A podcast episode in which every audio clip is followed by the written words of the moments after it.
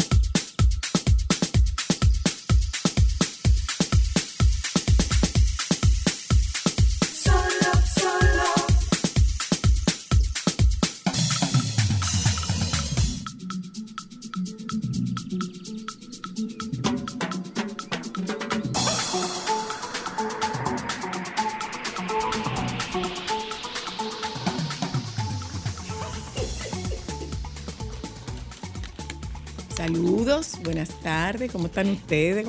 ¡Oh, Cristal! Como dice, como, como dice el meme, llegué yo. Mi amor, empoderada con tres sellitos nuevos de garantía. Atención a todas las personas que quieran utilizar los servicios de Wedding y Event Planner de WePlan.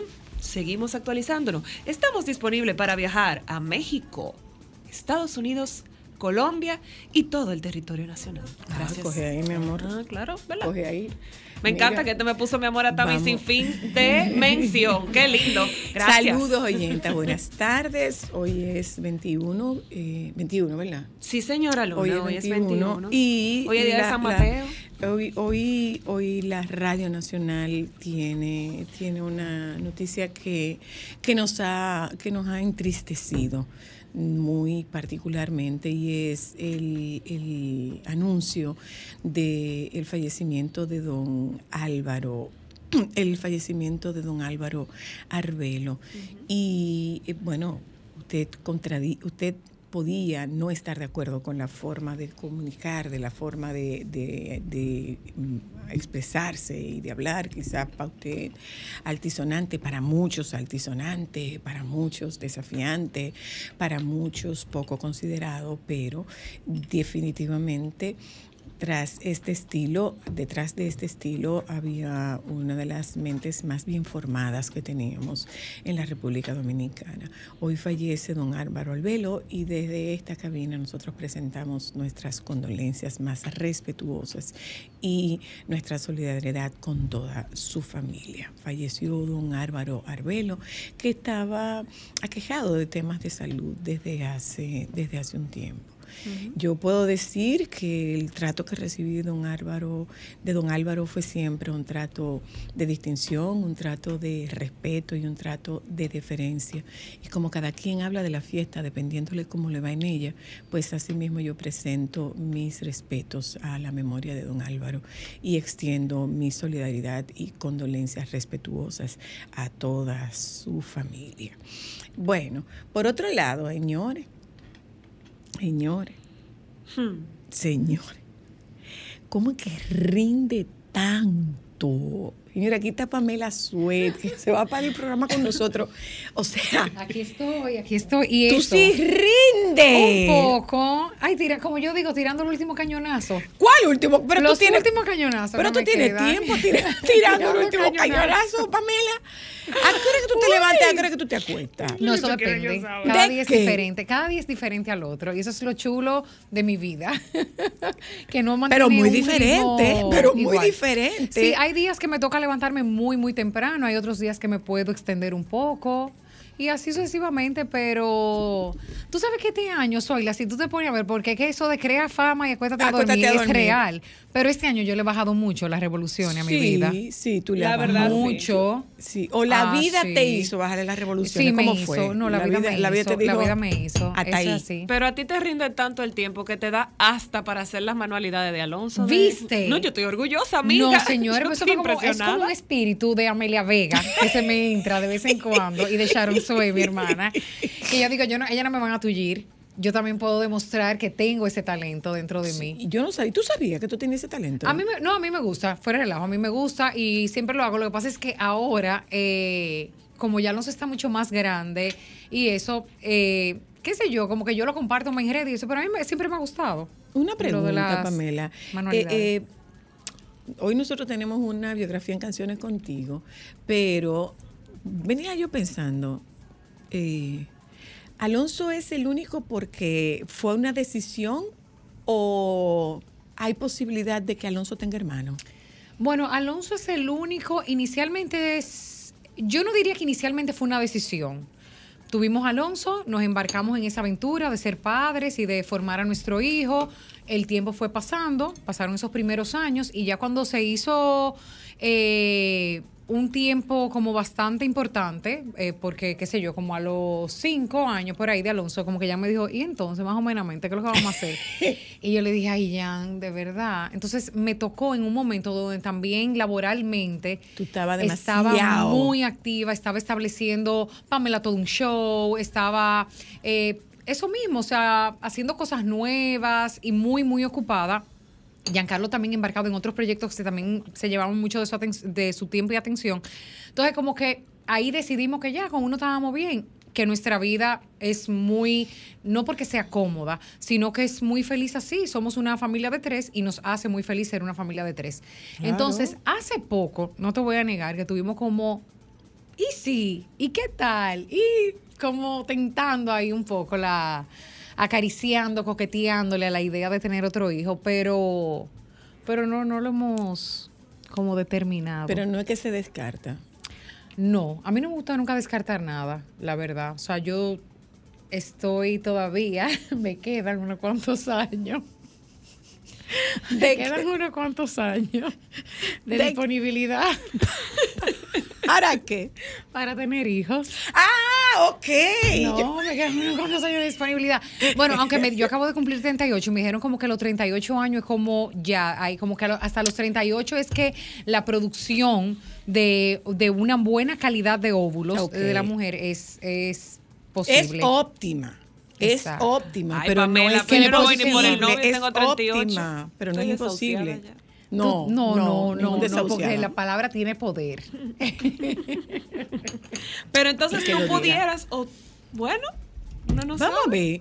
Pamela, ¿cuántas veces te han preguntado a ti cómo tú naces? ¿Cómo yo nazco? ¿Cómo así? Sí, ¿cómo tú naces? O sea, mi papá, mi mamá se conocieron, eh, yo nazco en estas condiciones, en estas circunstancias. ¿Alguna vez tú has, alguna vez tú has preguntado tu origen, Pamela?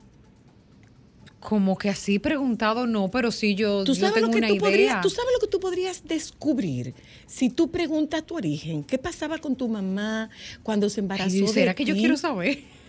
Sí, no. Porque eso es bueno, vamos a ver, soy Porque, No, espérate, que la que te está entrevistando soy yo. mira, mira, y como terapeuta sí te puedo decir que tiene un poder impresionante conocer la historia que tú vivías te ayuda, la historia que vivía tu mamá en el momento que se embarazó de ti. Eh, ¿Tú sabes en qué te ayuda? En, en fortalecer tu rol de mamá y entender tu rol de hija. Ok. Sí, o sea, ¿qué pasaba con mi mamá? le gustó, viaje, le gustó la noticia, no le gustó la noticia, se asustó, no se asustó. ¿Cómo era? ¿Qué condiciones económicas tenían? Yo lo que sí, lo que sí sé es que eh, Sharon y yo nos llevamos un año, o nos llevamos nada, un año y medio. Entonces yo. Cristal y Amber se llevan uno y diez días.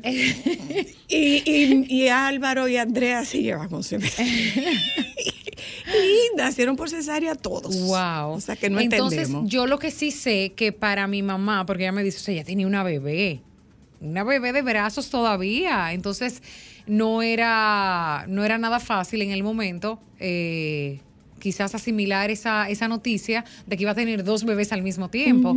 Pero pero así como que yo no, es verdad, yo no, no, no sé a profundidad, voy a tener que cuestionarla. ¿Tú sabes cómo era tu mamá de adolescente? Un poco, sí. Ella sí, ella sí me, ha contado mucho de sus años de juventud. esperemos que te haya contado la verdad. Espero. Y no lo que contamos nosotras. espero, espero. Pero, por ejemplo, yo me sé la historia de mis padres y todo. O sea, sí, tengo, ellos, hemos tenido un momento en el que hemos hablado de cosas así. profundas y, bonitas del pasado de ellos y cómo se conocieron, cómo se dio la relación. Hubo un momento, hubo una ruptura. Luego, porque mi mamá es de Mao. Entonces mi papá conoce a mi mamá eh, trabajando en Mao. Y mi mamá era muy joven. O sea, mi papá tuvo que esperar a que mi mamá cumpliera la, mayoría de edad. Ah, era una hija del fiscal. Sí, mi mamá era jovencita. Entonces mi papá a la vez se le encuentra súper buena moza y mi mamá faltaban como meses para cumplir la mayoría de edad. Entonces, nada, después eh, efectivamente le empezó así a a galantear. Ah, exacto, empezó a enamorarla y eso. La familia de mi mamá al principio no quería nada que ver porque mi papá era un hombre divorciado, con hijos ya grandecitos, eh, mucho más adulto que mi mamá. Mi papá le lleva a mi mamá creo que 12 años. y, ellos estaban, ya tú sabes, en pánico. Y ya mi papá era una figura, era un hombre conocido, era una figura en Santiago.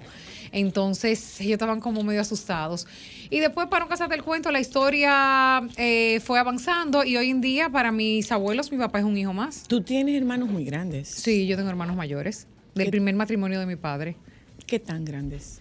Bueno, mis hermanos me llevan, el menor de ese matrimonio me lleva 10 años. Eh, sí, sí, sí, sí. El menor. El menor de, sí, son tres. Entonces tengo uno, un hermano, mi hermano mayor tiene 50 y pico, no sé el pico, quizás 53, ahora mismo no lo tengo muy claro. Mi hermana Lamia tiene 50, mi hermano Amaury tiene 30 y... que 30 y 38 tengo yo. Amaury debe tener 49 años, por ahí, 48, 49. Y eh, Pamela, ¿cómo era esa Pamela Carajita? ¿En Santiago o aquí? Yo viví en Santiago hasta los seis años de edad. O sea, yo, yo cumplo años en, en, agosto. Entonces, ese verano que yo cumplía seis años fue el verano que me mudé. O sea, que yo llegué aquí recién cumpliendo los seis años. Eh, yo, yo tengo muchos recuerdos de Santiago, increíblemente. Aunque esa fue como que mi primera, primera infancia. Yo recuerdo muchísimas cosas de Santiago, de mi colegio allá, de mi casa, de mi entorno, de mi vida allá. Y fue una infancia muy bonita muy alegre, muy sana, eh, de mucha diversión, eh, con muchas libertades que hoy en día quizás mi hijo no puede vivir, no puede, disfrutar. O sea, yo recuerdo, yo me iba a Mao, por ejemplo, en verano a pasarme un mes en casa de mis abuelos. Y yo me acuerdo que me mandaban en motoconcho de un sitio a otro en un motoconcho. Normal normalísimo. sí, wow. el taxi de la y hoy en día a mí no se me ocurriría pero jamás ni remotamente. Entonces mi infancia tú sabes cómo yo cruzaba la calle en Agua a mí me mandaban donde mi tía Tata a que me limpiara los oídos. Esto no se limpia, pero bueno, me mandaban donde mi tía Tata que me limpiaran los oídos. Entonces yo iba sola, con cinco años, yo iba sola y me paraba en la calle y esperaba que cruzara una persona y le decía, crúzame. Y así yo iba cruzando, iba cruzando toda la callecita. Crúzame, crúzame. Con unos samaritanos que se cruzaban en el camino. Con el que iba caminando por ahí, ese me cruzaba. Y qué lindo que uno tuvo esa oportunidad de vivir eso. Y vivimos en una casa con dos patios, un patio al frente y un patio y un patio detrás. Hoy día tu hijo no tiene eso. No tiene eso. Que después ya más grandecita, ya en la preadolescencia, ya viviendo aquí en Santo Domingo, mi casa era así, tenía un patio en la parte frontal y un patio en la parte de atrás. sí. Y, y, mi casa, yo recuerdo, en el centro de Piantini, o sea, en el corazón de Piantini, yo me acuerdo mi casa estaba abierta de par en par, la puerta, todo el día. Y nosotros jugábamos, todos los carajitos de ese vecindario, jugábamos al escondido de noche. Eh, o sea, vivíamos en la calle el día entero. mi vecina tenía sus familia, su familia tenía finca y producían habichuela y traían habichuelas. Nosotros nos íbamos con bolsitas de habichuela a vender por todo el vecindario. O sea, cuando yo miro hacia atrás, yo digo, qué suerte yo tuve que me tocó como esa parte, eh, vivir esa etapa, que pocos años después todo cambió, todo cambió. ¿Y a qué tú aspirabas en ese tiempo? Mira, yo siempre aspiré a, hacer lo que soy. ¿En Increíblemente. Yo lo decía, mi papá pasaba vergüenza, porque cuando me decían, ¿qué tú quieres ser de adulto? Yo decía, famosa. Entonces mi papá le daba muchísima vergüenza, porque él decía, eh, eso no es una respuesta, ¿ves? Eh, tienes que decir algo como más Bueno, es lo que yo quiero ser. famosa, porque eso es lo que yo quiero ser, famosa. Entonces, a mí me tocó vivir el mundo del arte, de la comunicación con mi padre. Y yo lo acompañaba, pero de Santiago, yo lo acompañaba a la grabación de Sabadísimo y yo le robaba los micrófonos. Yo me acuerdo cuando llegaron esos micrófonos inalámbricos, que eso era el acabose. Claro. ¿Te acuerdas y mi papá se también? Y ¿eh? papi se lo llevaba a la casa y los guardaba allá. ¿Y eso, para nueva ti? ¿Y eso para ti? Oh, mi amor, un tesoro. ¿Cuántas veces te lo robaste? Yo me los robaba, yo me paraba en el espejo, yo presentaba, yo cantaba, yo bailaba todo. O sea, eh, ese fue como mi ambiente natural y, de verdad yo no me imagino haciendo otra cosa que no sea lo que hago. Ay, ¿tú te imaginas tú en un escritorio? Pamela Banquera. No, de 8 a 8, jamás. De, 8 a 5, no jamás. Un banco, Pamela. ¿Y qué era ser famosa en ese tiempo para ti? ¿Cómo es? Según tú, ¿qué era ser famosa? Eh, como es eh, eso, estar frente a las cámaras, eh, ser una personalidad así conocida, eh, estar en la cámara. Dime una cosa, Pamela, ¿cuál fue tu etapa fea? Mi etapa fea. Sí, porque te pasamos. Pero fea físicamente. Fea, fea, fea, sí. Sí. Eh, ay, pero yo tuve una reciente. Soy la, pero yo me puse a ver unas fotos mías como 2018, por ahí 2017, 2018. Y yo digo, no, pero ¿y qué es esto? Y yo digo, y yo juraba. ¿Tú tuviste una fea? Sí, porque yo me puse muy rubia, muy, muy rubia. Y, y estaba, ay, no, como explotar. ¿Cómo que explotar? Explotar, explotar, explotar. Entonces, yo, y eso fue reciente, señora, hace cinco años de eso. Oh, terrible, terrible. ¿Y qué te explotó, Pamela? Pues yo no sé. Pero yo estaba como fea, estaba como buchúa. Ajá. Eh, rubia, fea. Fea. Óyeme, yo no sé ni qué decirte, yo estaba fea.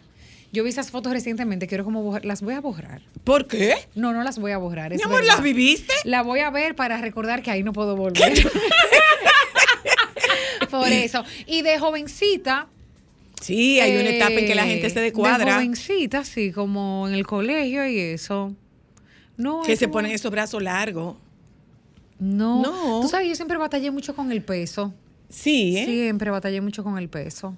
Y cuando veo mis fotos de adolescente, yo no era gorda, yo no era gorda, yo no, sé por qué yo vivía y tú te miras, yo me imagino, tú dices, pero yo no estaba mal, ¿y qué era lo que me pasaba? Exactamente. ¿Tendría algo que ver con, con tu mamá y John Casablanca? No, porque eso vino después. Pero mi mamá es una mujer que todo el que la conoce sabe, mi mamá es una mujer muy atlética, es, una mujer que, que, corre maratones, que todos los días se ejercita. Ahora mismo ella está con mi papá en Barcelona y mi mamá tiene allá todo su cosa y ella sale a correr y todo, o sea, para mi mamá el ejercicio, yo me acuerdo de mi mamá yendo al Ketty. ¿Tú te acuerdas del claro, gimnasio? Claro, que quedaba, al frente de mi casa. Pues cuando ese gimnasio abrió, que todavía, eso era como el, el acabose, el era solo para era un gimnasio de solo de mujeres. Y yo me acuerdo, yo acompañaba a mi mamá y yo veía a mi mamá haciendo aeróbicos. Ay, las clases de steps de ahí eran espectaculares. Entonces, para mi mamá siempre el físico era, fue muy importante, es muy importante, o sea, cuidarlo. No desde lo superficial, sino como desde el punto de vista de cuidar la salud. Entonces, pues yo crecí como con esa psicosis. El punto es que yo siempre he tenido que cuidar mucho mi peso.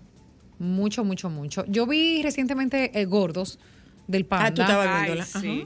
Y mira, eso me revolvió todo a mí, porque trataba ese tema del, del, sobrepeso desde muchos ángulos. Y la madre en la historia, no voy a contar mucho porque ahorita van y la repiten, pero es así, es una madre que está muy encima de, de ven gorda, eh, no te comas eso, que algo más saludable. Eso me, recordó mucho a mí. ¿Y qué tú oías de música? ¿Qué yo? Cuando tú eras carajita, ¿qué tú oías? ¿Qué te cantaban?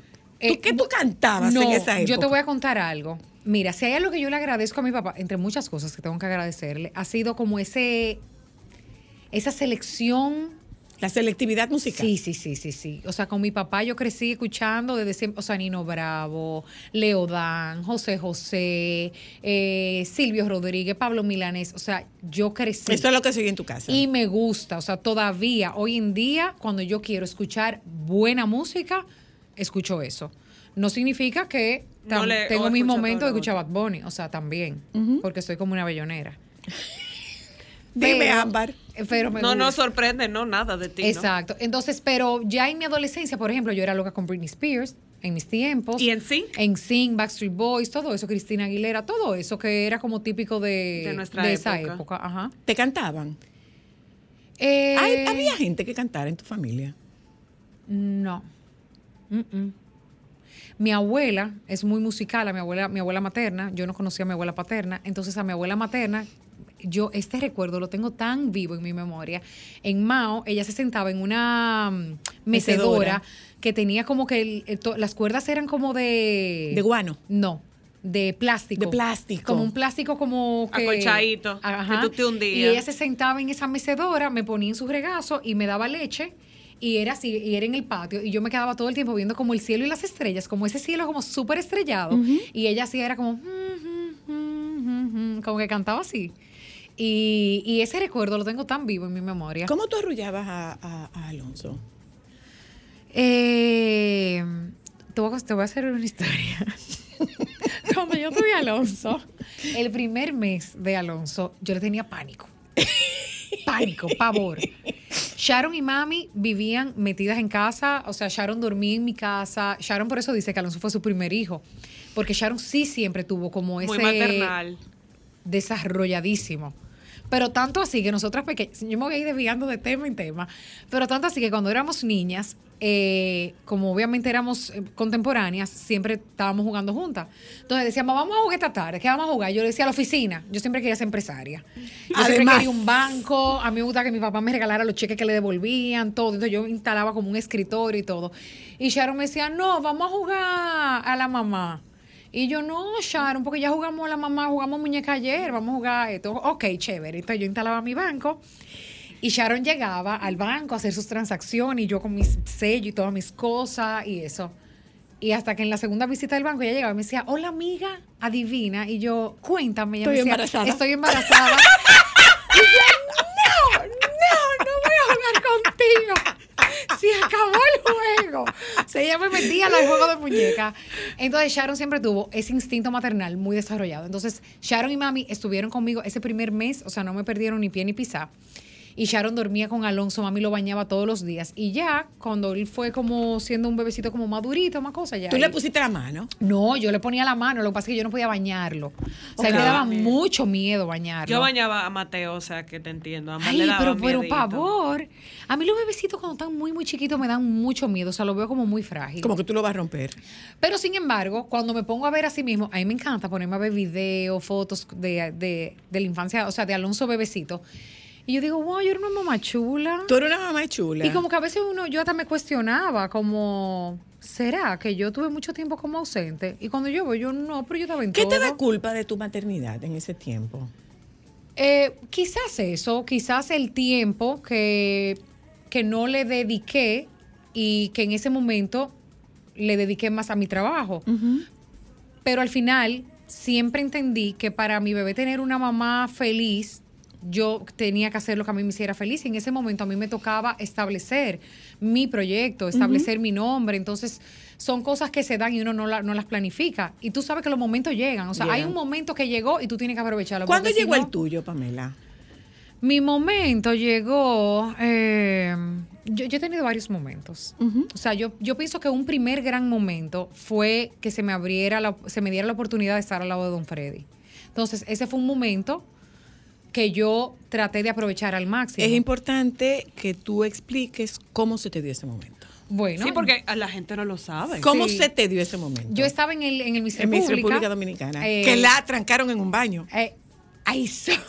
Ay, sí, hay la trancaron en un baño. dejaron trancada y le rompieron la ropa. No vamos a decir quién, la trancaron, La trancaron en un baño.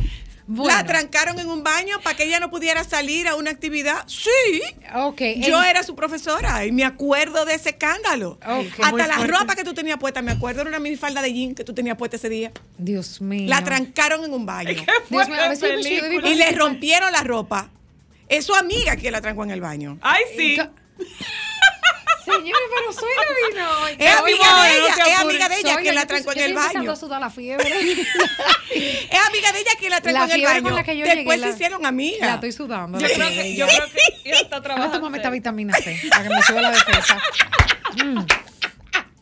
¿Para qué viniste? estaba en el Miss República, estaba en el Miss República. ¿Para qué viniste? Y yo, yo cuando miro hacia atrás pienso, fui muy osada en entrar ese año al Miss República. No, era mi año para yo participar. No, no era. Pero, pero era tu, pero, era, tu año, Pero era mi año. Pero era tu año. Por todo lo que se desencadenó después. Entonces, eh, ese año por primera vez se entregaba el premio de Miss Comunicación, que era un premio que daba la organización en conjunto con Colorvisión. Y consistía el premio que durante un año la ganadora de ese premio, de ese galardón, iba a estar un año en Color Visión en los diferentes programas. Como una pasantía. Ah, como una pasantía, exacto. Bueno, nada, pues yo gané esa noche. Yo ni sabía lo que yo había ganado ni nada. Nada, yo me fui a comerme un, un hamburger, me acuerdo yo, con todo y vestido de la gala, porque eso es lo que yo quería, comerme un chimi. Entonces, al otro día es que estamos entendiendo todo. Y bueno, nada, el premio de mis comunicaciones, entonces necesito una, ir a una reunión con Domingo Bermúdez y todo lo demás en Color Visión. Y ahí es que me explican mi premio. ¿Qué pasa? Que el primer programa que me ponen, que me asignan, es con Freddy Punto.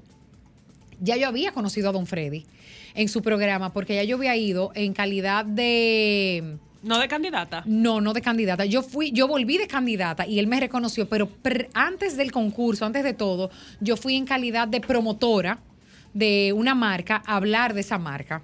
Entonces, a mí me entregaron mi folleto de mi marca, yo me lo aprendí todo, llegué allá, don Freddy me hace pasar, bueno, tenemos aquí a Pamela de tal marca. Entonces yo llego y empiezo, bueno, don Freddy, gracias, mire, esta marca es que se... Y arranco a hacer el comercial, todo lo que yo me aprendí. Dándole rápido para que no se te Y don Freddy me miraba y miraba la cámara y se reía. Pero a todo esto, yo les juro que yo en ese momento yo no tenía en mi mente la dimensión de Don Freddy, de dónde yo estaba, ni lo que yo estaba haciendo, ni lo que... Te puedo entender. Después lo entendí. Entonces, él se reía y él empezó a relatar, que no, pero búsquenmele una mecedora para que ella se siente, de tanto que yo estaba hablando. Cuando yo termino ese segmento, él manda la pausa, él dice, pero ¿de dónde salió esto? ¿Qué? Pero... Em, y yo me estoy riendo, papi me, había llevado, porque yo tenía, qué sé yo, como 16, 17 años, y papi me había llevado esa noche a hacer ese trabajo. Y papi sale de atrás y de atrás de la gente le dice, hola, mi hija, que sé cuánto, y papi, y, hermano, que sé yo cuánto, no, pues entonces de mi sobrina, y que sé yo cuánto, y dice, pero yo necesito que tú me la mandes para acá. Y papi, bueno, vamos a ver, se ríe, que sé yo cuánto. Cuando nos montamos en el carro, yo dije, papi, tú oíste, él dije que me mande para acá. Y papá me dijo, olvida eso, olvídate de eso, tú no. ¡Ay, Dios! no, tienes, no, me dijo, tú no tienes ni la edad ni, tienes La, la madurez para estar ahí. Tenía razón. Y yo, ay, ok, chévere. Bueno, después viene el concurso y se desencadena todo lo otro. Llego como candidata una noche cuando la presentación de candidata y él me reconoció. Pamela, pero ¿qué de tu vida? Nada. Y bueno, nada. Volviendo al concurso, el premio, la cosa. Y yo ¿Cómo tú entras a mi República Dominicana? ¿Por Guillermo? Eh, Guillermo Cordero llama a mi mamá, estamos en Jarabacoa, nunca se me olvida. Eh, y le dice, Cuchi, mira, este concurso que viene va a ser un concurso súper importante, espectacular. Estamos hablando que es el concurso después de, Amelia. Amelia. Amelia, siendo, corona. siendo Miss Universo. o sea, Amelia iba a coronar a, la, nueva, Miss República Dominicana siendo Miss Universo. Exacto. Eh, un concurso súper importante para que Pamela participe, que sé yo cuánto. Y yo me acuerdo que se armó como un debate en mi casa, como, y mi mamá y mi papá me decían, pero tú estás dispuesta a someterte a, la preparación. Y yo, sí, pero tú sabías lo que era. Claro mi idea. No, mi república. O sea, que yo me acordaba de Amelia haciendo coronada y ya yo quería también. Entonces. Es un personaje grande. es un personaje grande. Entonces, ahí, nada, yo entro al concurso y, y nada, y se fue dando todo. Pero nunca fue, o sea, claro, yo siempre he sido competitiva, me gusta hacer mis cosas bien. En el colegio yo estaba en todos los talent shows. Pero tú tenías novio en ese tiempo. Yo tenía novio. ¿Tú tenías un novio? Sí, sí, tú tenías novio, claro que tú tenías un novio. Novia, yo tenía un novio, sí, sí. Déjame dejar, déjame publicidad para que se beba la, la vitamina C. que se me va a bajar la defensa en este programa.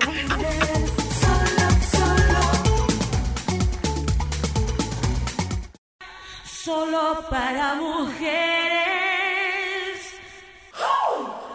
¿Dónde eres mujer?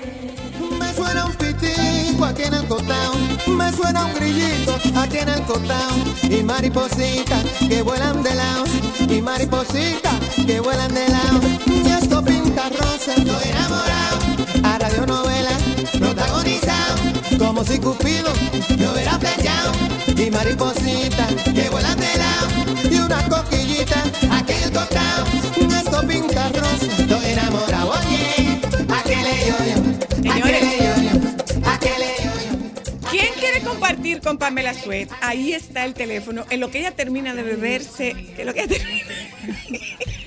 No, pero Trabajo, Yo soy mala bebedora de, de medicina. Sí, eh, muy mala bebedora. De, tragos varios, no. De medicina Pamela, soy Pamela, ¿qué te hace ser tan franca?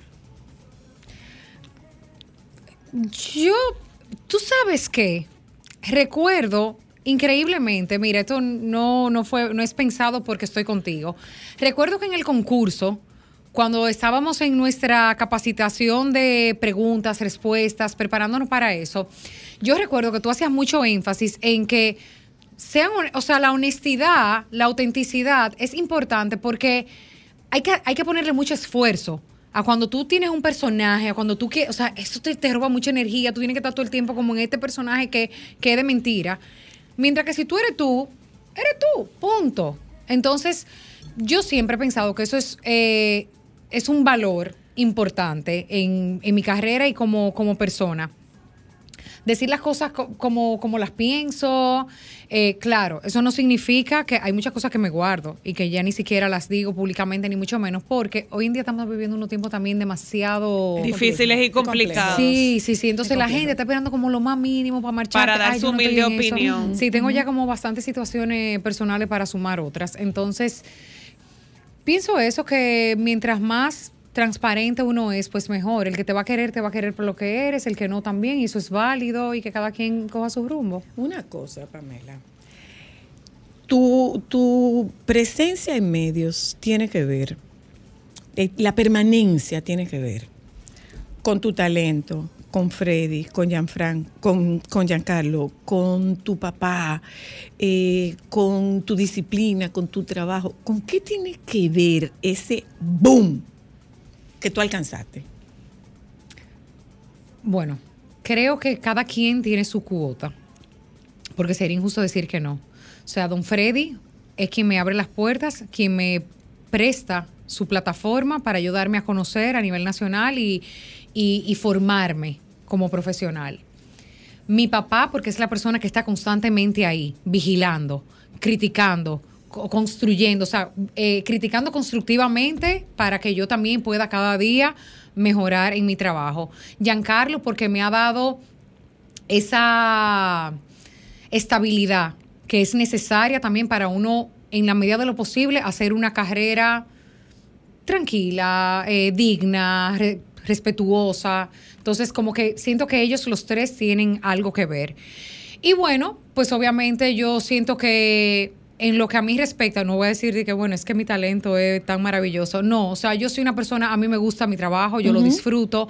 Eh, siempre lo digo, no me da miedo. trabajo o sea, el trabajo a mí no me no me arropa, yo a mí me gusta, me gusta lo que hago y si tengo que dejar el, el tuétano ahí, lo, lo dejo, o sea, yo lo disfruto mucho y yo creo que eso al tiempo te va dando resultados y, ese es el resultado que yo estoy disfrutando hoy. O sea, tanto tiempo de, mucho esfuerzo, de mucho sacrificio, porque he sacrificado muchas cosas. Pamela, ¿qué, qué, cosas? Bueno, el tiempo, el tiempo de mi familia, el tiempo de mi hijo, eh, he dejado de estar en momentos importantes. ¿Cómo se produce ese momento de bifurcación entre, entre Giancarlo y tú?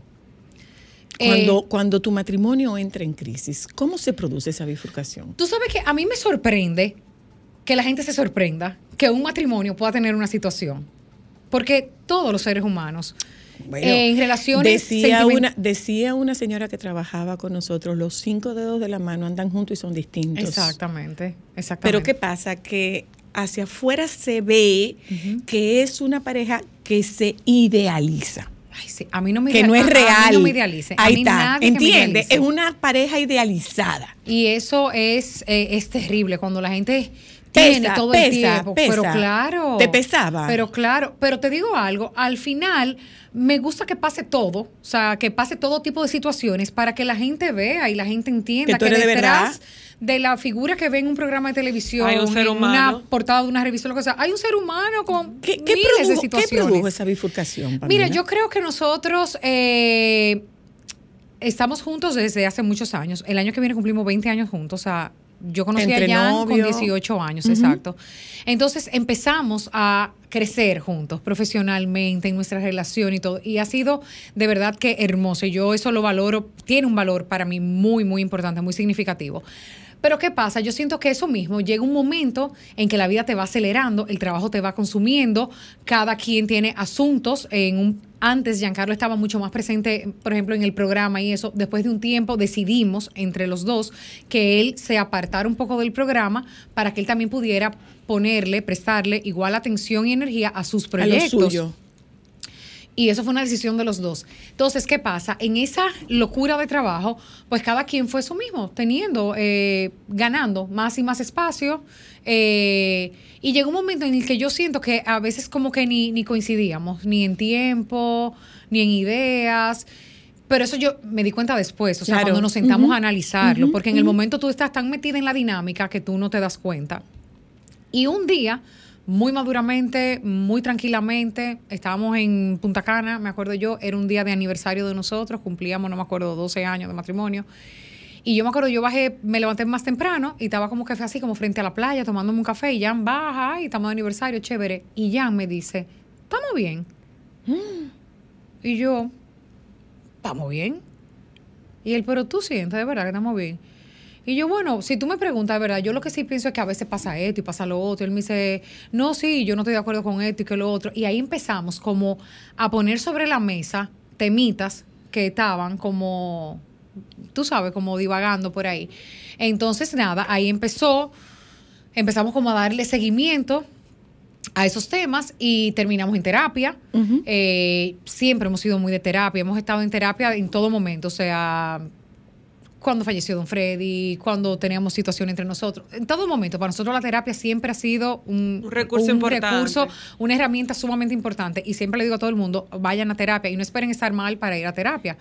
Porque cuando Jan y yo fuimos a terapia y empezamos todo nuestro proceso, no estábamos de que mal, que no estábamos de que hablando Separando. mal y, y maltratándonos, nunca. Se al fueron, se fueron distanciando. al contrario, eso fue lo más hermoso de nosotros, que en, aún en esa en ese distanciamiento que teníamos, siempre hubo cordialidad, siempre hubo respeto, siempre hubo amor.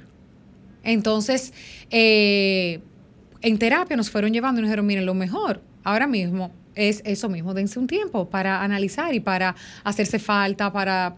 Y nos fuimos, nos dejamos guiar, nos fuimos, eh, llevamos a cabo ese proceso y nada, y al final todo culminó en lo que yo no sabía que iba a ser así, pero lo que se quería al final era justamente eso, que volviéramos en, a una relación nueva. Saneada. comillas, saneada, Saneada. exacto. ¿Te dio miedo perder a Jan?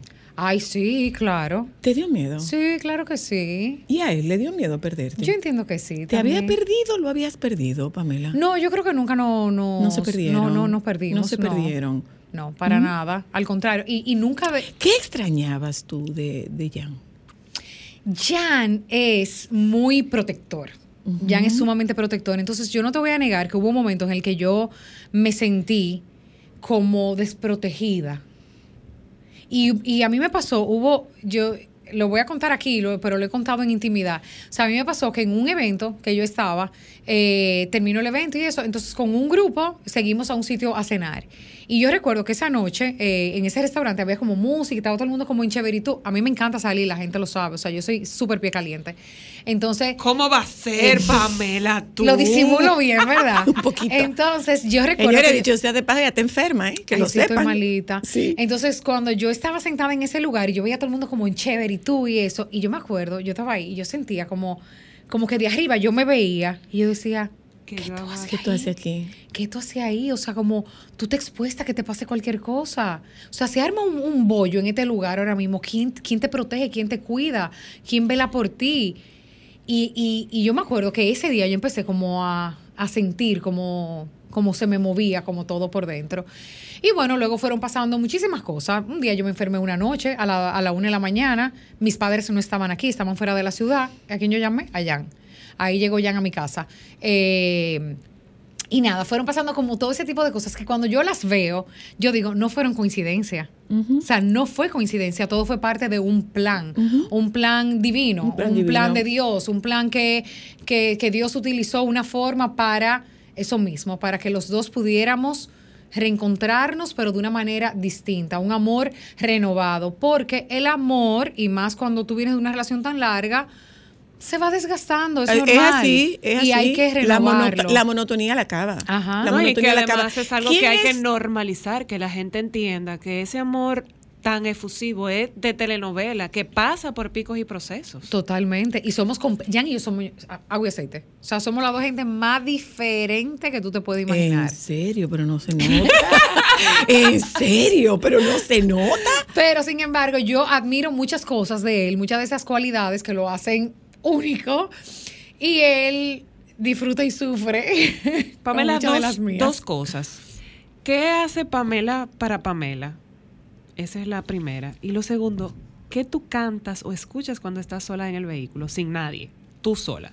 Bueno, mira, para mí, eh, yo, tengo, yo tengo mis momentos eh, donde hago cosas que, disfruto mucho. Por ejemplo, para mí, ese tiempo con mis amigas, compartir con mis amigas, ya sea en un restaurante, en mi casa, en casa de otra amiga, o sea, yo lo disfruto. Eso a mí me desconecta al máximo. Eh, hace poco empezamos a caminar en el parque, es algo que disfruto mucho. Esta semana no lo he podido hacer porque estaba enferma. No, pero ese parque Pero maravilloso, no, todo lo conseguimos una semana. Disfruto. Tenemos una semana. Y vimos montando una semana. bicicleta Disfruto también. mucho caminar en mi parquecito, oír los pajaritos y caminar con Jan, por ejemplo, es algo nuevo Es una y actividad- no lo es una hacíamos. actividad de pareja. Exacto. Eh, comparar es algo que disfrutamos mucho.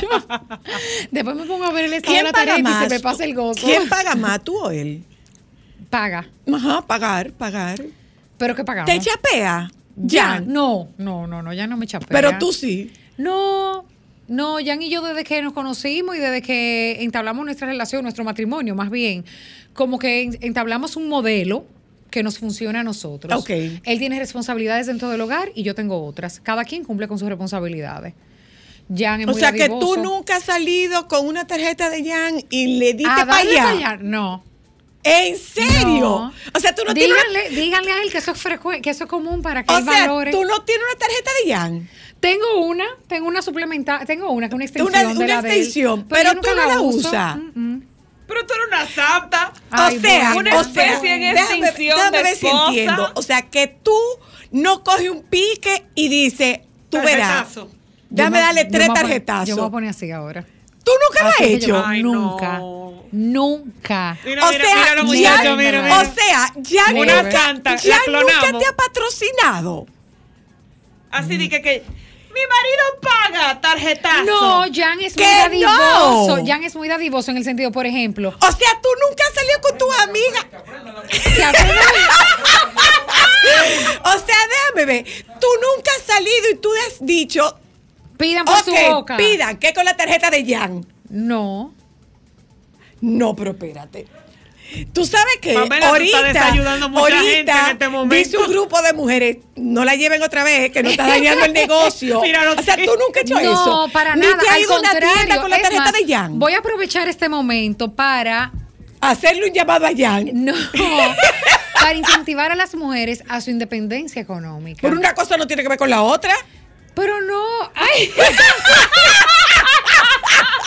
Una cosa no tiene que ver con la otra. No, pero Jan, pero él me halaga mucho. O sea, Jan es muy. El, el lenguaje del amor de Giancarlo Ajá. es regalos, Detalles. Detalles. eh, y. Soportarte. Eh, también. Déjame ver el, el, y el toque, el toque físico. Ok, Ah, él es toque físico. Ay, sí, sí, eso le encanta, le encanta que le estén sobando y que le estén pasando esa mano. Y tú no. Eh, sí, a mí ¿Quién me tiene la iniciativa? ¿Tú o él? No, los dos. Pero él más, pero él él más, más, sí. él más. Lo que pasa es que yo soy más de acurruque. O sea, a mí me encanta meterle un pie de eh, como eso, eh, eso. Señores, pero que ella nunca ha cogido la tarjeta Nunca. del marido. Pero quiero en este preciso no, momento ¿cómo que aplauso? Claro que no. Quiero, quiero anunciarle al país que próximamente, si en algún momento, no quiero decir próximamente, si en algún momento pasa algo con un- que coge un pique, voy a coger la tarjeta. Es un buen castigo. Es un buen castigo. Sí, tengo amigos que, que cuando ven la transacción que lo llaman, su esposa pasó tal cosa, dijo, me salió cara la salida. Ay. o sea que sí.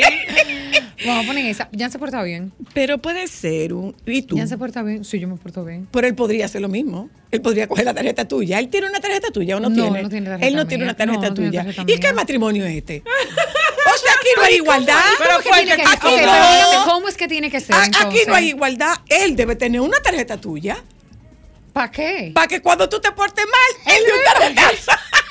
No, mi amor. No, mi, esa, con ese plático él no se va a tocar. No. No. No se va a con ese Tú plático. le puedes dar una No. mesada, pero No. no. no, el plático no. No, no, jamás. O sea, ¿Y por qué él tiene uno tuyo? Yo uno de él. ¿Y por qué tú, tú- tú tienes uno de él? Bueno, qué sé yo, porque él quiso dármela.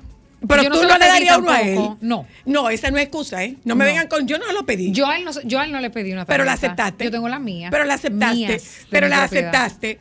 Dije que ambas tarjetas deben estar sanas. Mira, tú sabes que yo no sé, cada quien tiene en su casa y en su matrimonio el sistema que le favorece. Y la Evidentemente a ti no te favorece darle una adicional allá. Entonces, en y si mi la de él no pasa, en y- algún momento que use la tuya.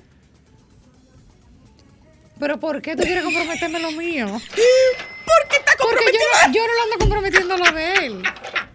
No, no es verdad. Para que tú veas. No. No, pero además, ¿tú sabes lo chulo que es? Yo voy a la tienda y yo compro lo que yo quiero. Yo no tengo que estar pidiendo permiso ni nada. Pero no es Yo no tengo que estar permiso. diciendo, "Jan, mira que estoy aquí en qué sé yo dónde, yo quiero comprar tal cosa, ¿puedo, puedo voy a usar la tarjeta? No, ¿Puedo? pero es que eso no se anuncia. eso, yo, ranking, Y después, yo pago porque la mía. ¿y cuando te llega a los estados? Dime. Ah, no, yo vivo, no, mira, yo no sé por qué hay, hay meses en el que uno está comunito, pero hay otros meses que, hay, que llegan y eso que tú dices, pues yo me volví loca. Y te volviste? ¿Y tú, te- loca. ¿Y tú estos cuartos que yo debo? Y es mucho. Yo he sí, yo he tenido tiempo en el que yo he pagado mucho de tarjeta ¿Cuánto es mucho. Pamela? Ay, no, soy la yo no voy a estar diciendo eso en Radio Nacional. Bueno, mi amor, la dejé y ¿sabe?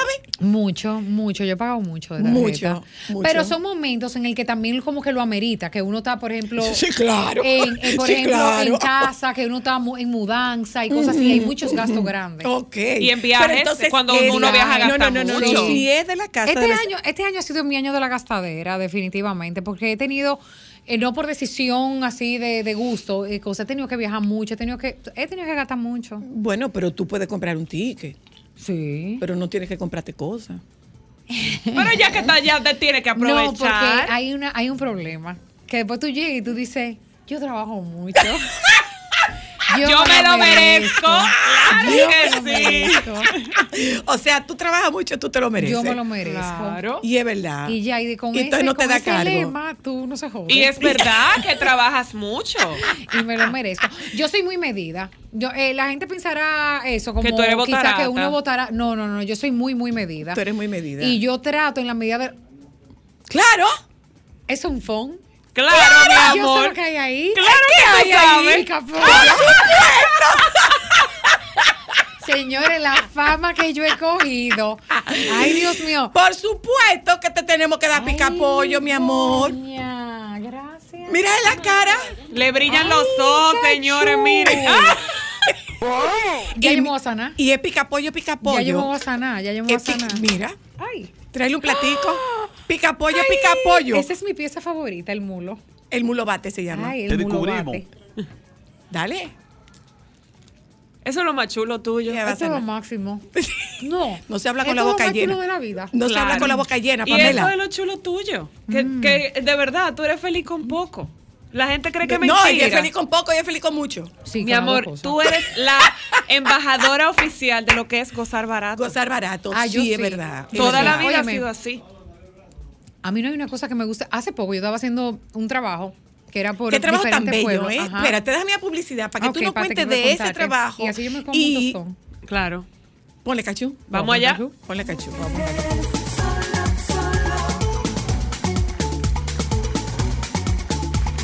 Solo para mujeres, solo, solo. Solo para mujeres.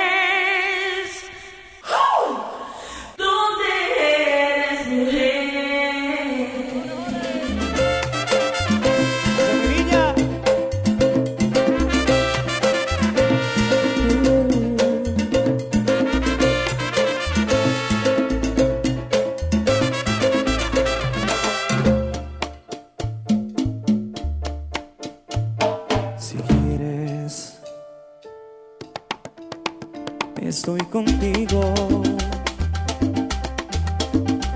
toda la vida. Señores, Pamela Suet está con nosotras y creo que nos acabamos de boicotear la entrevista porque le trajimos un pica pollo. Ajá. Yo dije que lo podía cerrar y me dijeron que no. No, cómete tu pica eso, pollo. cómete Cómete tu pica pollo. tranquilo. Cómete tu pica pollo, Y crispy, eh, eh. Pamela. Cómete, ese parece que es el que te llevan. Ujú. En el canal, en Color Visión. De vez en cuando me dan como esa ñoñadita con un picapollo. Entonces me dijeron que de por ahí, de esa zona. Sí, Tú es, el que come los peloteros. tú cocinas, Absolutamente nada. Nada. Absolut- Tú eres como milagro, que no sabes sacar un pollo de la funda. Nada, o sea, cuando yo digo nada, es nada, literal. Y lo digo con orgullo, a mí eso no me da vergüenza ni nada. Ni no te Es falta. que no todo el mundo tiene que saber cocinar. No, o sea, nada. Yo, si yo estoy en mi casa sola, sola, sola, sola, sola, en cuerpo y alma, y yo a mí me da hambre, yo prefiero pasar hambre que ir a la cocina a buscar algo de comer. En serio, Pamela. Lo más que yo llego es a sacar una mozzarella del, del envase donde viene y ponerle de un pesto ya hecho, así como ponerle un poquito de pesto y eso comérmelo. Y ya. O sea que tú eres una princesa. No, no una princesa. Pero no tengo ese don. Sharon, mi hermana, lo tiene, mi mamá lo tiene. No, Que Sharon. te cruce la comida, Sharon. Entonces yo no llegué a esa repartición. Porque ya Sharon había absorbido Sharon todo. llegó Hola. y se lo llevó todo. Para que suene la llamada, Pamela, y para que Pamela pueda seguir comiéndose su pica pollo. Hola. Aló. Aló. Sí, buena. Te oigo, te oigo. Ah, no, pues no. la- Le oigo, le escucho. Cuénteme. Ay, aló. Bueno, es Pamela Suet que está con nosotros esta tarde. A la gente le gusta decir, dije, ay, pero, ¿y tu esposo si tú no cocinas? Él está vivo. que- Él sabía que no. No, él lo, primero que lo sabía. Y segundo, como que me pudiera dar un chin de vergüenza si tú me dices que él viene de, de una madre que quizás fuera. Pero doña Pilar, Tampoco que en cocinaba. paz descanse, no cocinaba nada. O sea, ahí vamos a la par, mi amor. Hola, hello. Hola, Aló. hola. Sí, buenas, Pamela. Eres muy bella. Gracias. Es una pareja muy hermosa con Giancarlo. Te admiro. Pero déjame decirte que tú sí sabes cocinar. Ajá. Porque en pandemia tú le hiciste unos mini pancakes Alonso. Ah, bueno, pero que estas cosas yo como que no las cuento porque Eso es como un insulto a los que realmente Claro. cocinan. Eso No, es hay, como que dice- buscarle, hay que buscarle el punto. Como al dice la caja, Sí. solo agregar agua. Eh, no, hay que buscarle el punto al pancake. No, fuera de relajo, yo he preparado algunas cositas, sí, es verdad, debo admitirlo. Una, hubo una época en que me cogió con hacerle a Giancarlo de que quinoa y que si yo cuánto, pero eso hace años. Y él me lo iba sacando en cara, de que, pero una vez tú me hacías y yo, ay, sí, pero eso a mí me Bueno, tiene que pero dar. eso era una vez. Ya, eso eso no es siempre. Hola, hello. Hola, ¿cómo están todas? Muy bien, Hola. gracias. Pamela está con nosotros. Que ese joven que ustedes tienen ahí es un ejemplo vivo de admiración para cada una de la mujer dominicana. Amer- Ame- eh, Pamela es súper trabajadora. Amelia no, Pamela. Pamela, es Ah. Pamela. Súper trabajadora, inconfundible, soy la por favor. Súper trabajadora, sencilla, Gracias. buena. Óyeme, yo, yo- digo, mira, yo, yo la sigo y mi esposa mamá dice, eh, tú eres Tim Pamela. Digo yo, sí, me enamorado de una gripe. Anda una gripe, yo de hecho tengo gripe. Ella se te también, oye, fíjate. yo tengo, a mí Se te- se te oye la. Le digo yo, mira, anda un virus porque Pamela también tiene gripe. Y yo, todo referente es Pamela. Pamela, te quiero como si tuviese parido. Ay, Ay, qué gracias. linda. Muchas ¿A ti qué te produce el oír a gente que te quiere? Deja eso. ¿Qué es lo que Aquí estás limpiando? limpiando, ¿viste? Ah, eso quiere decir que tú eres limpia y organizada. Eh, ¿Tú organizas o tampoco? soy Virgo. ¿Qué significa eso? Tú sabes que los virgos somos como un poco perfeccionistas. Sí. Sí, y como que nos gusta tener como eso, como que yo no puedo ver una cosa, como que yo tengo que... Ay, Juan Carlos, sal de ese cuerpo. Uy. Sí, pero en una, pero yo lo tengo dosificado. No se crean que, que una cosa que es, eh, tameto, que no me, me molesta escucharme. Eh, no se ¿Te molesta escucharte? No, o sea, sí, como que prefiero hablar así. Eh, ¿A ti te gusta tu voz? a mí me gusta. ¿A ti te voz, gusta? Sí. ¿Y, y qué es lo que te Yo no molesta? ¿Y qué es lo que te, qué es lo que te molesta de tu de, de no, no, no, no, no es que no me quiero escuchar, o sea, No, yo prefiero hablar, ajá, yo prefiero hablar y como hablar así, libremente, Ya. con mis oídos Libres, abiertos. disponibles Ok, al mundo. ¿Tú te hiciste las orejas? No. la nariz, Como la nariz sí me ¿Y hice. por qué fue que te la repetiste? La nariz, no, yo la nariz me la he hecho una sola vez. Ah, no, el Larimar que se la hizo dos veces. Hello. No, pero soy lista hoy. Pero es, pero es que Larimar no lo ocultó. Que ella se había hecho la nariz dos veces. viendo. Pero Larimar ocultó que se hizo la nariz No, dos no, no, veces. no, ella no lo ocultó. Yo me la hice una sola vez. Pamela, ¿Y ¿qué, dotes de hostess tú tienes? Porque sabemos que la cocina no se te da, pero tú eres así como hogareña No, en pero alguna soy otra detallista, soy una, soy muy femenina en todo el sentido de la palabra. O sea, me gusta que mi casa esté bella con todos los detalles que tú te puedes imaginar. Flores, Eh, pañitos. flores, pañitos, o sea, me gusta tener mis bandejas. O sea, si yo voy a recibir invitados, yo saco mi artillería pesada. Y no nada eh, más cuando sí. ven invitados. O sea, en mi casa normal ahora, tú llegas y tú vas a encontrar flores. eh, Te gusta, te sí, gusta. eso me gusta, me encanta, me fascina. Eh, y obviamente cuando tengo invitados, trato de tener todo listo para que ellos se sientan muy, muy a gusto. ¿Qué parte tuya no te gusta? Mía. Físicamente. Tú sabes que yo, yo postergo mucho. Sí, yo... ¿Tú eres procrastinadora? Sí. Perfección. Ay, sí. eso, es- eso es el tema de, de perfeccionismo. La procrastinación es de perfeccionismo. ¿En serio? Ajá. Ay, cura. Hola. Hola, yo no, se yo me no puedo ser decir- paciente tuya. Tú, se puedes ser paciente decir- mía. Ay, Dios mío. Lo que pasa es que una ¿Cómo vez tú se ayuda? ¿Cómo no, se una eso? vez tú cruzas la puerta y ya yo no soy Zoila. Ah, no, pues yo no, quiero yo soy- perderte no, como yo soy, yo soy No, la terapeuta. no, pues yo ya no quiero ser mi ya terapeuta. Ya no. No, ya pero ella te Se refiere, te olvidó decirle. ¿Se ¿Aló? fue? Quiero decirle que ella no cocina, pero hace unas manualidades. Sí, Ah, ella hace manualidades. Con Ella hace manualidades. Alonso, Alonso, se óyeme, las madres envidiamos a, me- a Pamela porque la verdad es que hace unas manualidades como nadie. Me he puesto Y de para tu cuerpo, eso. ¿qué no te gusta? De mi cuerpo, bueno, yo detestaba lo- Los los, senos. senos. eh, eh, ahí sí tengo dos cirugías hechas. Yo tengo dos reducciones, pero ya esta fue, yo le dije al doctor, óigame, es todo que se lo va a llevar, que ahí no quede nada. Pamela, te va a quedar la cicatriz grande. No me importa, yo no ando en cuera, yo no ando enseñando nada. O sea, yo no soy una persona exhibicionista. No. No importa. Llévesela. Entonces, nada, me quedé sin nada de senos. que ¿Y me no te dio vergüenza desnudarte frente al esposo de tu amiga? No, porque mi amiga estaba ahí conmigo. Yo le dije, ven conmigo.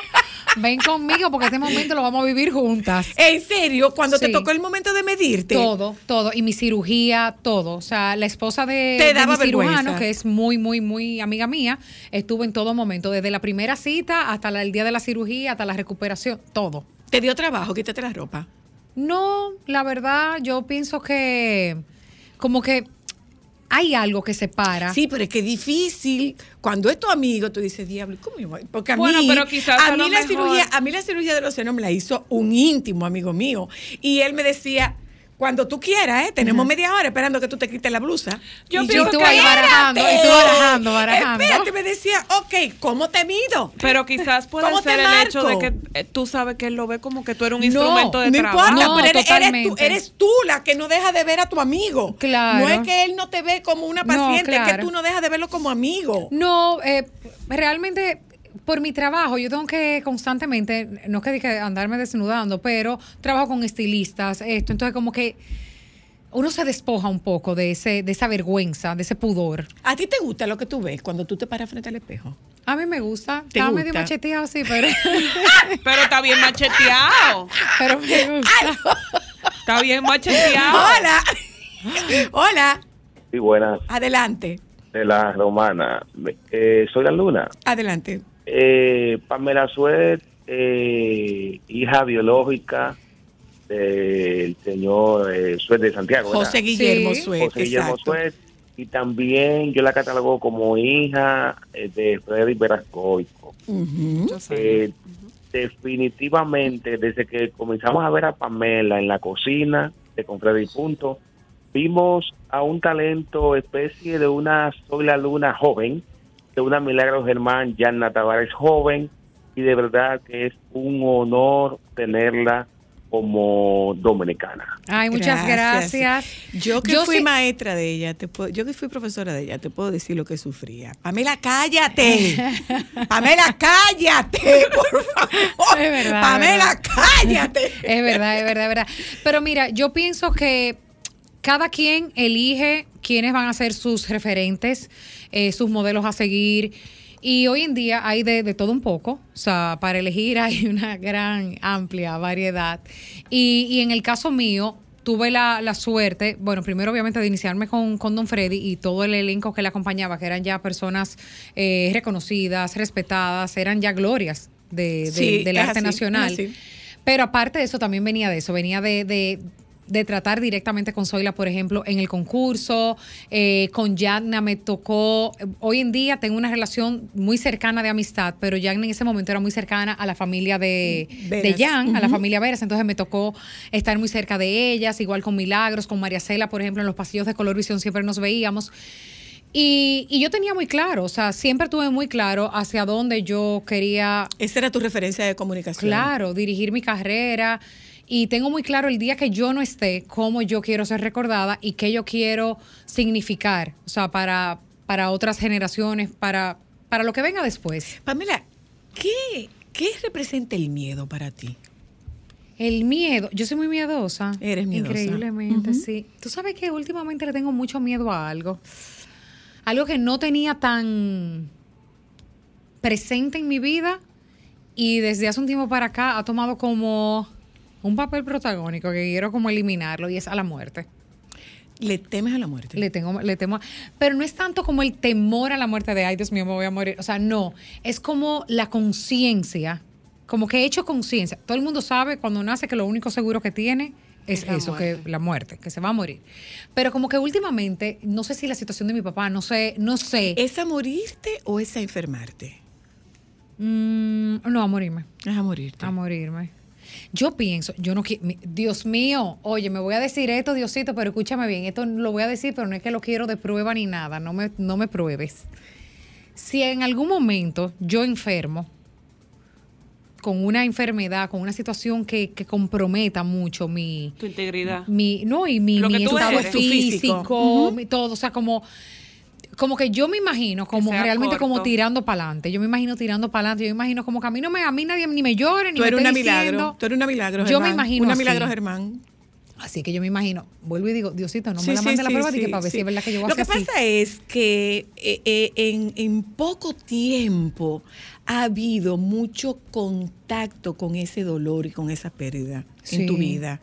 sí. Entonces eso puede hacer que te, que te disminuya, que te debilite, que, que acreciente ese miedo. Sí, me, me ha pasado últimamente y pero eso también porque todo todo en la vida, todo lo que nos pasa, todo lo que pensamos, todo hay que verlo 360, o sea, hay que verlo lo positivo, lo negativo, lo que lo que es para crecer, lo que es para eh, ablandar, todo. Entonces, por ejemplo, yo lo que sí con con este con esta situación de, de, de pensar tanto en la muerte y eso, yo lo que pienso es como en aprovechar más la vida y poner mis ojos y poner mi energía en lo que verdaderamente vale. Por ejemplo. Entonces yo yo trato de disfrutar mucho mi presente. Yo no vivo pendiente a lo que va a pasar. Tú, Ni tú, nada. tú callas, tú, tú silencias tu- tus pensamientos. Tú los callas en algún momento. Se He callan tenido en que- algun no, momento. he tenido que aprender. He Los tenido que aprender. No se, no se apagaba esa mente. No, no, no, no, no, no, no, no, no, no. Pero yo he tenido que aprender a sustituir, porque ni siquiera es como a callar, es como a, si un, a un pensamiento negativo tratar de aplacarlo con uno positivo. Eso yo lo, lo Se voy entrena, intentando y lo entrena, se exactamente. entrena, se Tú sabes que entrena. tú y yo Voy al teléfono. Mm. Hola, hello. Sí, Buenas. buenas tardes. Buenas. La felicito por ese excelente programa que han hecho con Pamela. Gracias. Muchas gracias. Ay, Quiero muchas hacer- gracias.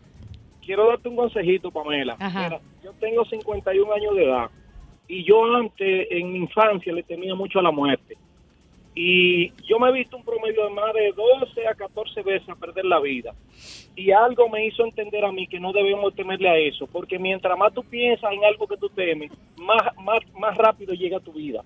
Síguela viviendo, síguela viviendo en la dimensión que tú lo estás haciendo. No es tan así, ¿eh? Yo como, yo como terapeuta, yo como terapeuta le puedo decir que no es tan así. Eh, eh, no es que no le tenga miedo. Fíjese qué pasa, que nos enseñan a no temerle. Si tengo miedo, reconozco que tengo miedo. Yo te, el miedo, el miedo es para reconocerlo. Eso yo he aprendido. Eso es algo, por ejemplo, que yo he aprendido en, en esta última etapa de mi vida, en este último que año, año y medio, a reconocer las emociones A que llegan a mi vida. emociones, claro. Emociones de todo tipo. Claro. O sea, yo he sentido muchas cosas diferentes. Entonces, antes yo no, quizás no sabía cómo gestionar mis emociones. Y yo dejaba que me arroparan. Y una terapeuta me dijo un día, las emociones es como si tú vas en un vehículo, tú lo vas conduciendo y la emoción se te sienta ahí, pero tú no dejas que tome el guía. Pero está sentada ahí, tú la ves por el retrovisor, tú sabes ella, que está. y ella va a decir, voy para allá y no importa lo que tú hagas, ella va a entrar. Exacto, entonces yo trato eso mismo de manejarlo hoy en día y dejo, o sea, ¿qué me, qué me produce esta sensación que yo tengo? O sea, ¿qué me produce? ¿Por qué yo lo siento? Y, y son cosas que uno va eh, Gestionando, es y- de entender, y eso no pasa de la noche a la mañana y nos pasa a todos y... Y bueno, uno trata de hacer lo mejor que puede, pero por eso yo siempre digo, de verdad, a la gente, déjese ayudar de gente, de, de profesionales, de la salud mental, porque Yo digo que Solo uno no puede. Yo digo que y se lo he se lo digo, se lo comparto a mis a mis pacientes. Las emociones son visitantes, no son residentes. Exacto. Y tú les brindas una buena silla, pero no les brindas una cama. Exactamente. Y en un momento determinado, bueno, esto esto que siento es esto. Eh, no hay más espacio para ti, entonces tienes que salir. Invita a la emoción Chao. a que salga. Exacto. Y ella te deja una lección.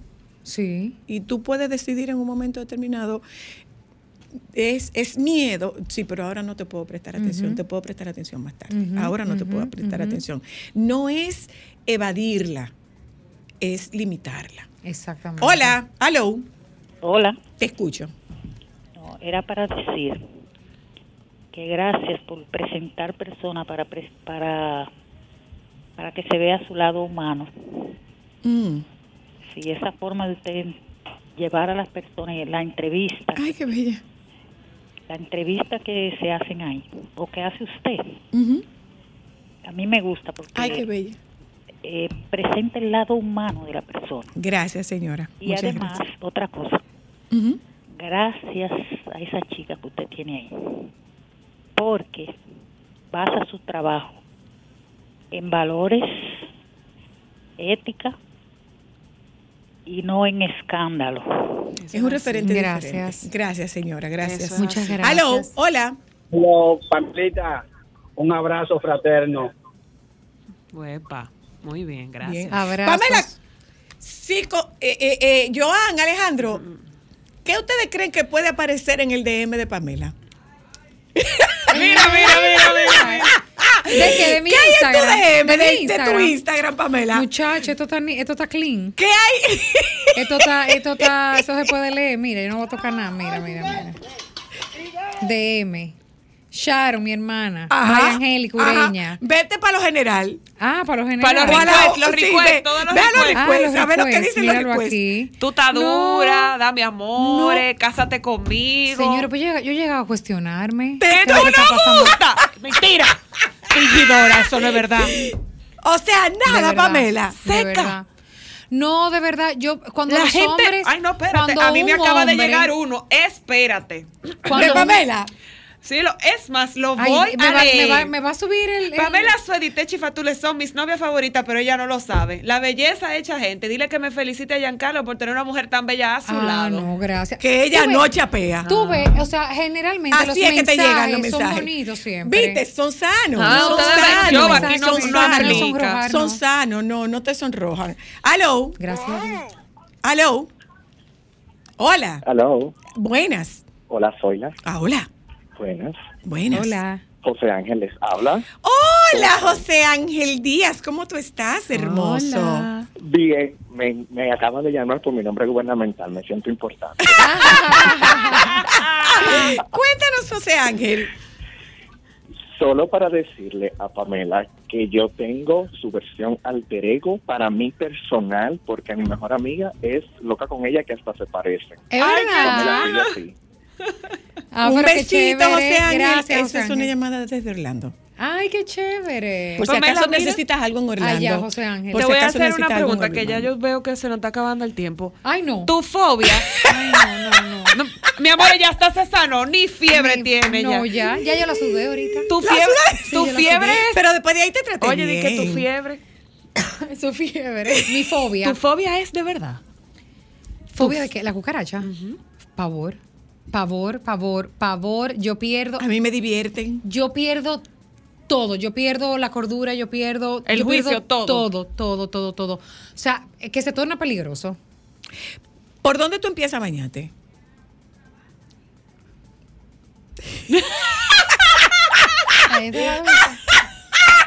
¿Por dónde tú empiezas a bañarte? ¿Será por aquí? ¿Por, por las axilas? Tú te bañas de Por abajo para arriba o de arriba Por para las abajo. axilas. Yo creo que por las axilas como... Sí, por arriba. Por las axilas. Sí, las ok, axilas. ok. ¿Alguna vez tú te has bañado con jabón de cuava? Claro que yo me baño con jabón de cuava. Y en Río me baño con jabón de En cuava. Río tú te has bañado con jabón de sí, cuava. ¿Mm? jabón de cuava, un must. Es un No, must. sí. Ok. Marca ¿Y tú- país. ¿Y, y Viva verdad? ¿Tú andas con Viva Porú? No, Clesifelia No, no, anda no, con no. Viva Porú. No, No. tú no andas con No, Viva eso es. Yagna. Pero Yagna Sí, anda con el de ella sí. y lo saca y le brinda a todo el mundo. ¿Quieres? ¿Quieres? Yo brindo, yo brindo aceite de menta. Yo brindo aceite de menta. Yo brindo aceite de No, menta. pero no, yo no. Y mira, soy malísima. Soy malísima como para todo lo que es como que hay que untarse y cosas. Yo ahora No. Sí. me voy a poner en eso. Ya, yo estoy O sea, conciencia. todavía no lo hemos logrado. Yo, No, yo no, Porque, conciencia. sería siempre, bueno, sería bueno que siempre. sepan que hemos tenido esa lucha desde hace un rato. Sí, No, sí, sí. toda Yo, la yo voy a coger, vida. yo voy a coger con- ya conciencia. Va a coger Voy a conciencia. madurar, sí. Ok. Toda la vida ha sido así, eso no es de ahora. Sí, la verdad que sí. ¿Por quién tú te podrías, por quién tú te cambiarías por un día? ¿Por quién? Así de que quiero ser ella o Quiero él. ser por un día. Mm, ¿Quién yo quisiera ser por un día? Mm. No me viene así como nadie a la mente. ¿Y quién no te gustaría ser ningún día?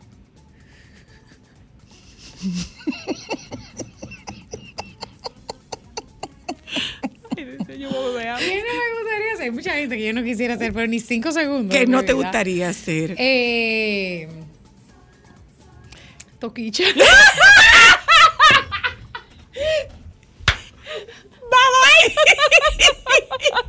Para nada. Y la gente me escribe. Aún te sigo queriendo.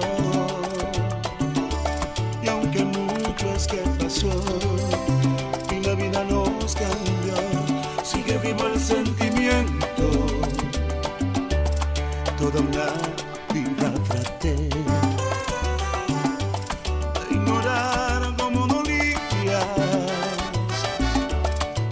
Más